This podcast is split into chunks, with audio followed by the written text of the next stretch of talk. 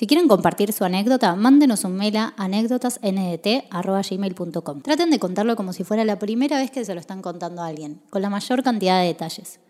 Aclaren si quieren que sea anónimo o si quieren que compartamos sus redes. Los dejamos con un nuevo capítulo de anécdotas.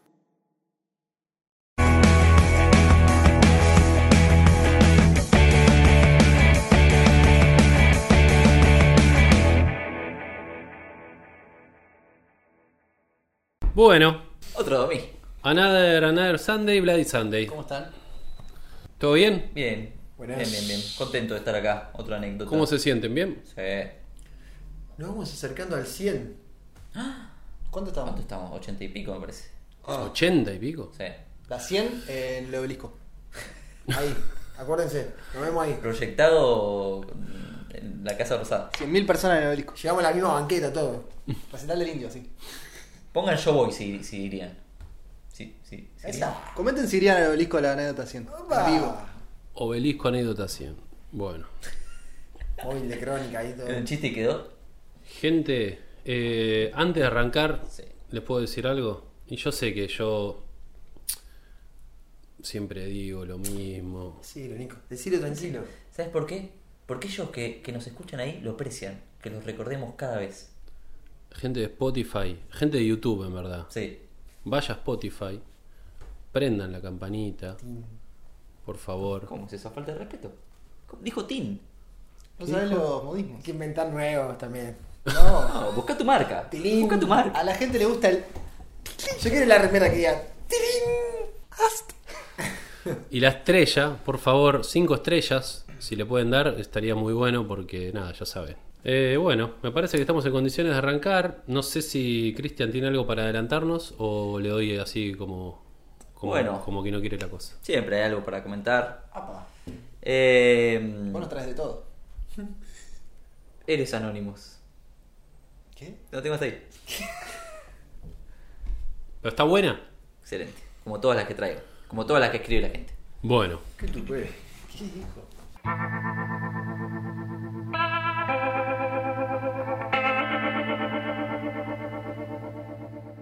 Anécdota enviada por Igna. De Ignacio, me imagino. Nachito. Bueno.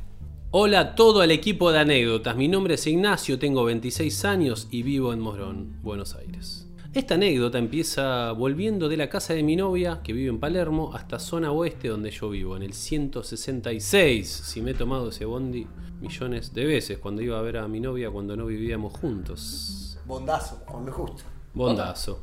Era un viernes de enero, el clima estaba muy pesado y el colectivo muy lleno, ya era hora pico.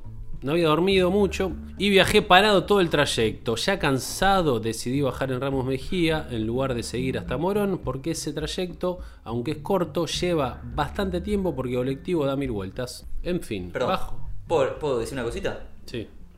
Esto lo debería haber dicho cuando Nico me preguntó. Atención a las susceptibilidades con esta anécdota. No, ¿en serio? ¿De qué tipo? Ah, ¿De todas? De todas las Bueno, entonces la gente muy sensible que apague ahora decís. Nada, que la vea igual.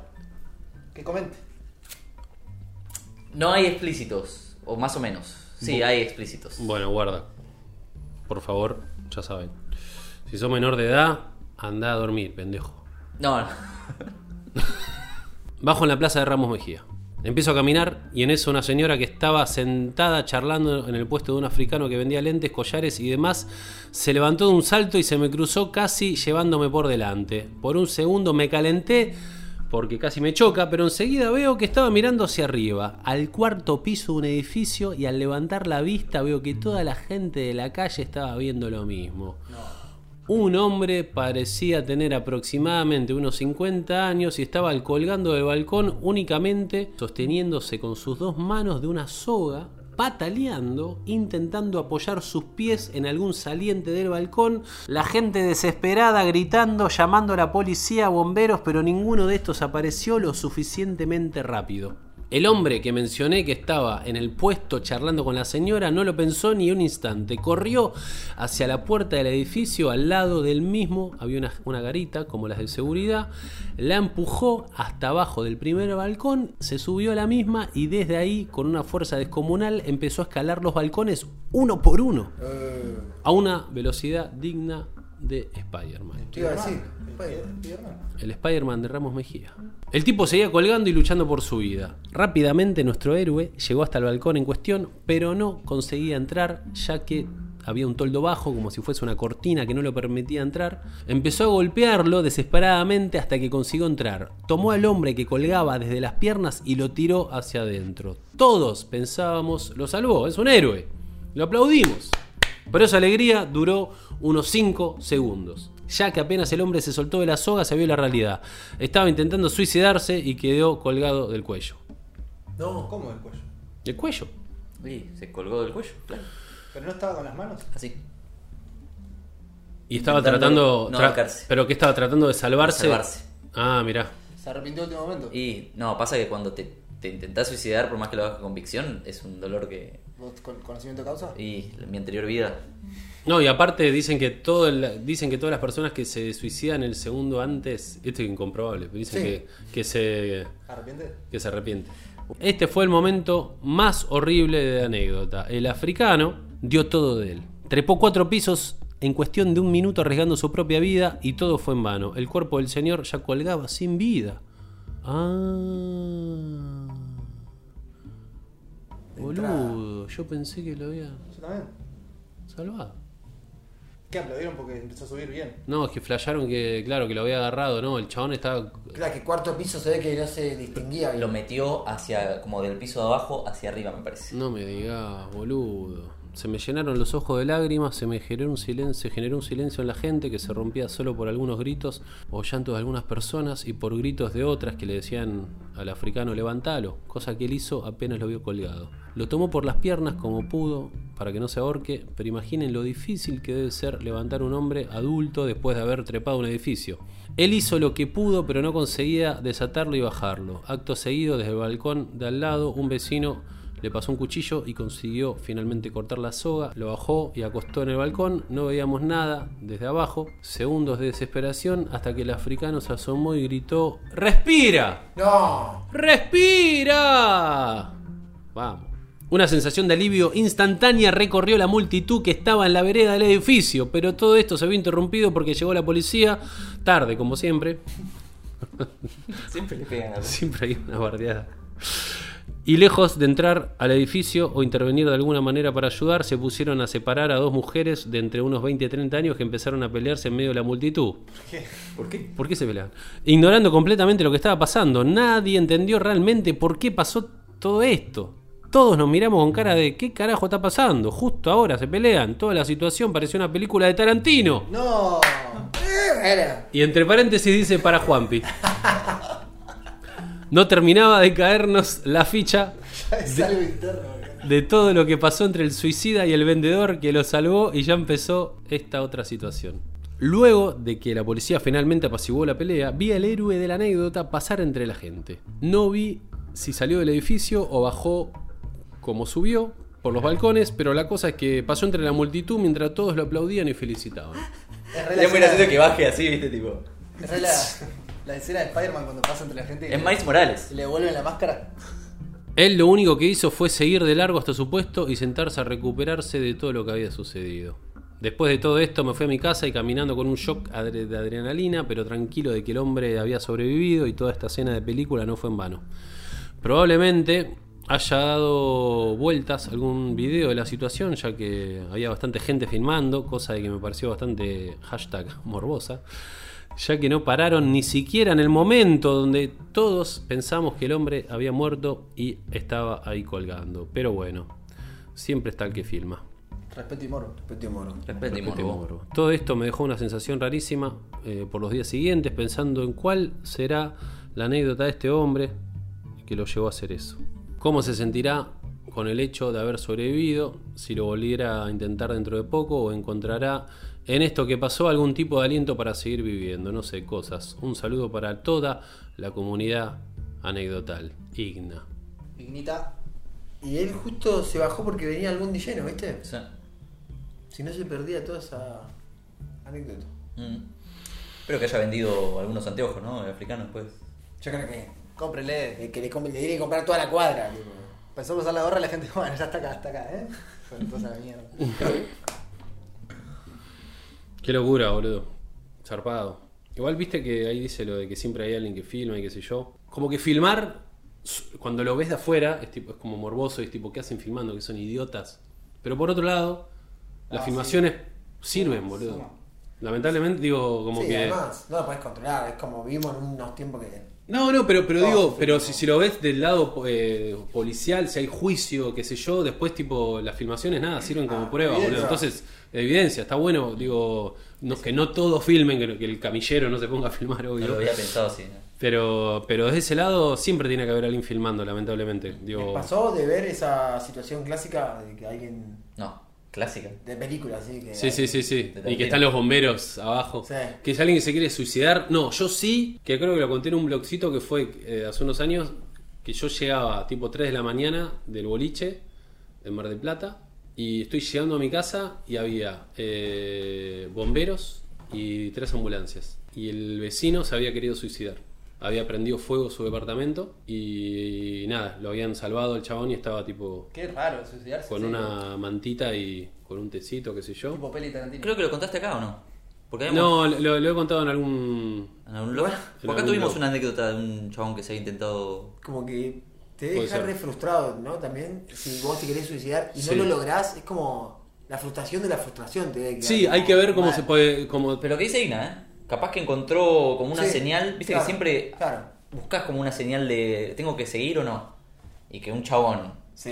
de repente sea una fuerza para trepar cuatro pisos No, eso por es afuera. impresionante. Eso es impresionante.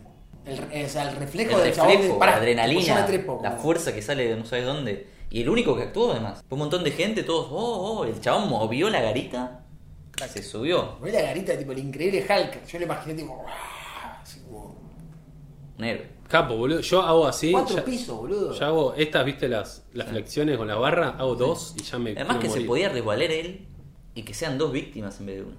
Upa. Sí, sí, sí, sí, Sí. No, el gran héroe acá es el, el africano. Tremendo. Un capo, boludo. Un capo. Un campeón. Así que bueno, Sí, nada. Bueno, eh, no sabemos qué pasó con el señor. Ojalá que lo haya superado. Si ve anécdotas, nos quiere mandar su anécdota. Yo la leo. No, eso, me- me- eh, algo que nunca escuché es un testimonio de alguien que se haya querido suicidar, que haya estado al borde, que lo hayan salvado, ponele, y cuál es el sentimiento después. Yo me imagino que es, o puede ser, hay dos caminos. Uno es, eh, nada, pruebo el lunes que viene, o sea, como que, claro, cuando todos se vayan. ¿Por qué el lunes? O la otra es. eh, o la otra es como, nada, te replanteas tu vida y decís, che, no, pará, guacho, me acabé que tipo, vi la muerte, tuve, a, se- gafa. tuve a segundos de, de morir y nada, y ahora encuentro un propósito y no sé. Como que, nada, me, me gustaría saber ese testimonio. O sea, hay alguien que tenga una anécdota así, eh, estaría bien. Bueno, gracias, Igna, muchas gracias. La verdad, muy, muy entretenida y muy, muy tensa. Me Sí. gustó, la verdad que me gustó mucho. Eh, quería agradecer mucho a. Ah, pará, pará. Eh, Ah, me dejó una sensación en el pecho eso. ¿Está bien? ¿Estás bien, Cristian? Sí, porque me parece que. Cristian, Ah. ¿qué haces? ¿Qué pasa, Cristian? No, ¿qué te pasa? ¡Cristian! Ah. No. ¡No! ¡Cristian! no. ¿Cómo? ¿Qué era? ¿Qué? Cristian, me vas a matar de un susto. La tenía re guardada. Es como un jugador de fútbol cuando hace un gol. Cuando hace un gol y muestra a la hija. Qué lindo pibe, boludo. ¿Sabes qué trajo? Ay. No te la viste venir, ¿no? El bonus track. La mandaste a hacer todo. Cristian, hay un buenos track. Me alarga la No los iba-. Hoy, ah, ¿sabes que Ayer me escribió una persona, me dijo, me da años de vida cada vez que Eh, para toda esta gente fanática de anécdotas. Ah, Eh, no los iba a dejar ahí con una sensación tan, a- Cristian. tan amarga. Vamos con una Gracias, Cristian, por anécdotita favor. más.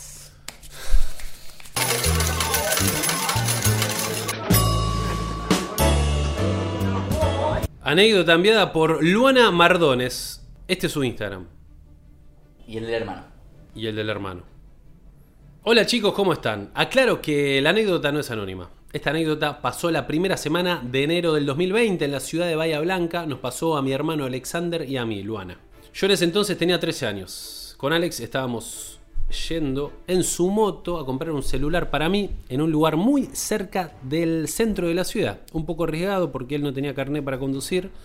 Íbamos bien, no teníamos miedo ni nada, ya que él anda desde los 14 años en moto y para ese entonces él ya tenía 20. Íbamos por una calle que costeaba el canal, hicimos como tres cuadras por ahí hasta que vimos a la policía parando. Nos hicieron señas para que paremos y en ese momento no supimos bien qué hacer.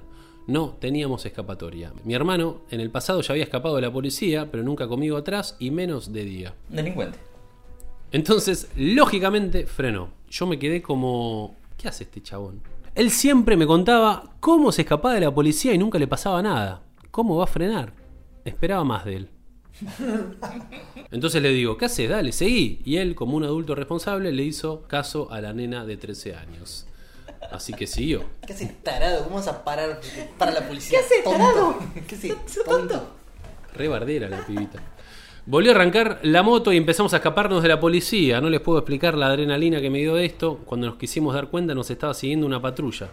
En ese momento mi hermano empezó a agarrar calles en contramano para tratar de perderlos, lo logramos y todo iba bien hasta que llegamos a una, cuar- a una cortada y venía un viejo en una 4x4 a todo lo que daba. Nosotros veníamos fortísimo y no lo vimos. Como pudo, mi hermano frenó, pero de todas formas lo chocamos un poco, pero no nos llegamos a caer de la moto. En ese momento miramos para atrás y nos había vuelto a alcanzar la patrulla. Le insisto a mi hermano, dale, seguí, que están a tres cuadras.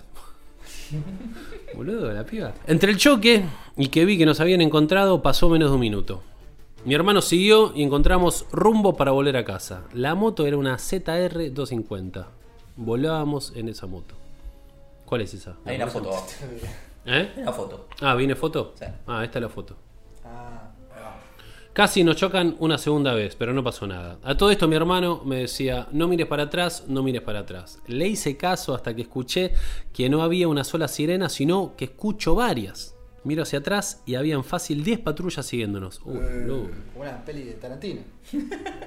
Habíamos armado una de las más grandes persecuciones de la ciudad en los últimos años. Mi hermano sabía que ya de esta no zafábamos, pero de todas formas no paró. Él quería dejarme en casa.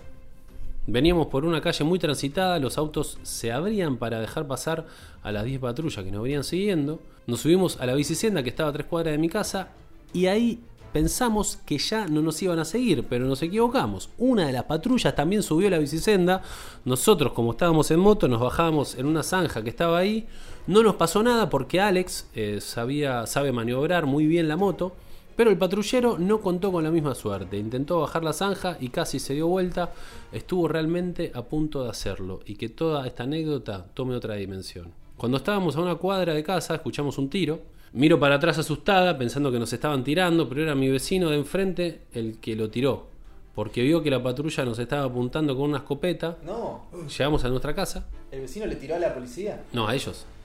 Creo. No, ¿no? no, No, el vecino tiró para arriba. eh, Ah, hizo para como arriba. para advertir a los policías, no tiren.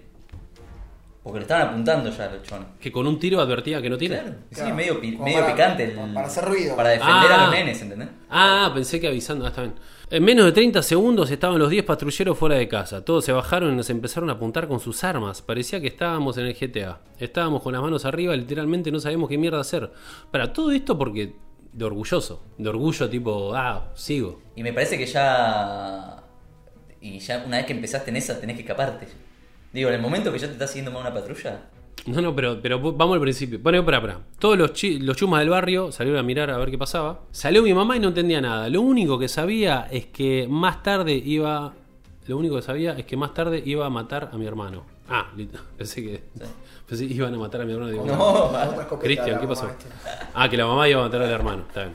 Uno de los policías agarró a Alex y lo puso contra el patrullero. Lo empezó a palpar para ver que no tenga nada. Una policía me agarró a mí, también me puso contra el patrullero. Ahí mi mamá casi se muere y le empezó a decir que yo era menor y que no me podía tocar. Claramente tenía razón, yo tan solo tenía 13 años. Sí, ahora tenía 13 años. Diciéndole, dale, dale, dale. Dale, vamos a comprar merca. Sí, sí, sí, sí. A mi hermano obviamente no le encontraron nada, pero obviamente. Pero obviamente se lo llevaron en cana, los policías pensaron que me estaba secuestrando. En fin, como consecuencia, mi hermano fue en cana, perdió la moto que tanto amaba, armó una de las más grandes persecuciones de la ciudad.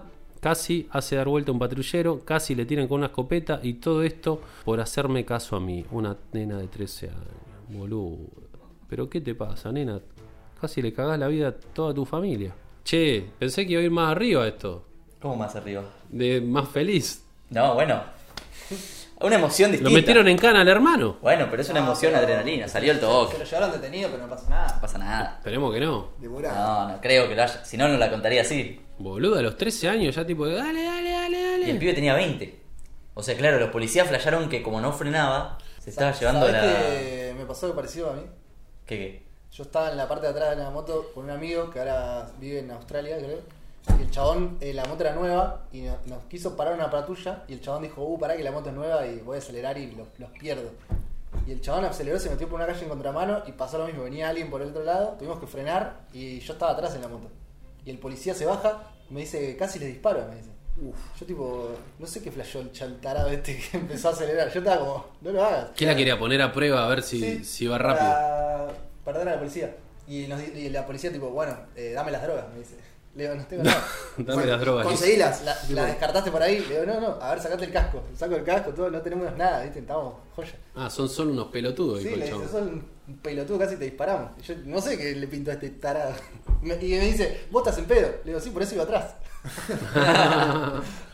Pero es que me parece que eso, ahí, ahí tenés dos opciones. O frenás y decís, che, sorry, me la mandé. O, o ves si lo puedes perder. El tema es que se fue yendo de las manos. No, No, boludo, no, boludo, frená. Frená, no tenés otra, boludo. No, no, obviamente no hay otra opción, pero digo, No, en mente. ¿sabes Si que ya no estás en tenés- esa, si ya estás en esa. Sabés que no tenés nada está si, todo bien. si está, si está todo bien, frená, boludo. Decís, che, nada, te retienen dos minutos y ya está, boludo. Pero él no tenía los papeles de la moto. ¿Eh? Él no tenía los Y papeles de la bueno, moto. boludo, pero, Pero preferible que- que, le- que- que bien se le lleve la moto antes que vuelque un rato y le pegan un tiro en la cabeza, boludo. No sé, digo. Buena moto, igual, ¿eh? De acá, de anécdotas, decimos, frenen, no sean Sí. pelotudos. No hagan. El chabón estaba ya, justo te iba a decir. Y, y la nena tenía 13 años también, ¿no? No es que tenía 36, digo. De- a los 13 son muy boludos. Igual, Nico, ¿no te tira un poco si tu hermanito te ve como un héroe y te dice, acelera, cagón? Sí, Pero, pero, ¿sabes? 10 patrullas siguiéndolo. ¿Dónde aprendiste esa palabra? Le digo. Claro. No, boludo, hay que ser boludo. No, no, no. O sea, entiendo, el pibe tenía 20, entonces como que dice, bueno, 20, 13, digo, son pendejos Con esa moto, además, la Y querés. son, y es, un, es, es una travesura eh, divertida. Ahora que yo ya soy un señor grande lo veo como una locura, pero bueno, a los 20 era un tarado. Así Sí, el que... GTA como que no- no- nos comió la, nos quemó la cabeza a todos, boludo. Claro, es un poco eso Sí. también, chabón. Viste que cuando ya se te Sí. acumularon cinco estrellitas. estrellas, y tanque de guerra, todo eso, y ya Helicóptero. está. Estoy jugado, ya está como. Che, si hay alguien de Bahía Blanca y Me se matan y enteró arranco vuelta. de esto, ¿Eh? Me matan y arranco vuelta. En el hospital. con un tiro en el, en el pecho. Si hay alguien de alguien de Bahía Blanca- Blanca y se enteró de esto o tiene alguna referencia, un video, alguna noticia, algo, eh, o mismo Luana, que estaría bueno, ¿no? Ahí para ver qué tanto quilombo generó todo esto. No hagan estas locuras. Eh, de anécdotas, contamos las anécdotas, pero no recomendamos nada de lo que No lo hagan en sus casas. Así te, te mandamos un saludo, Luana. Igual me gusta que Luana, ella es la que mandó, ¿no? Sí. Sí. Me gusta como que se dio cuenta que era una pendeja, Sí. como que como que lo ve con en perspectiva, en retrospectiva y como que se da cuenta que bardió, no es que lo cuenta como, uh, Sí. Soy una soy re, estoy re loca. Así que nada, te felicito Luana por haber crecido como persona estos últimos años. Pero el hermano debe decir, ¿sabés quién hizo la persecución más grande en Bahía Blanca, no? Está preso todavía, ¿viste? Sin la moto. Bueno, muchas gracias, gracias Cristian por este bonus track increíble, la verdad. Estamos muy felices de haber recibido esto. Muchas gracias por haber leído la anécdota y haberla traído. Gracias a Juan Picarbonetti por estar presente con nosotros. Y gracias Conrado Ares por Alias filmar, iluminar y tener el sonido impecable para que todos podamos disfrutar de esta experiencia audiovisual dominguera. Eh, y gracias al señor Mariano Álvarez que desde su casa hace el montajito. ¿Algo más? Y gracias a Nicolás de Trasí, por favor, por juntar este equipo. Este All Stars. Este All Stars. Dale, mono. Nos vemos, che. Adiós.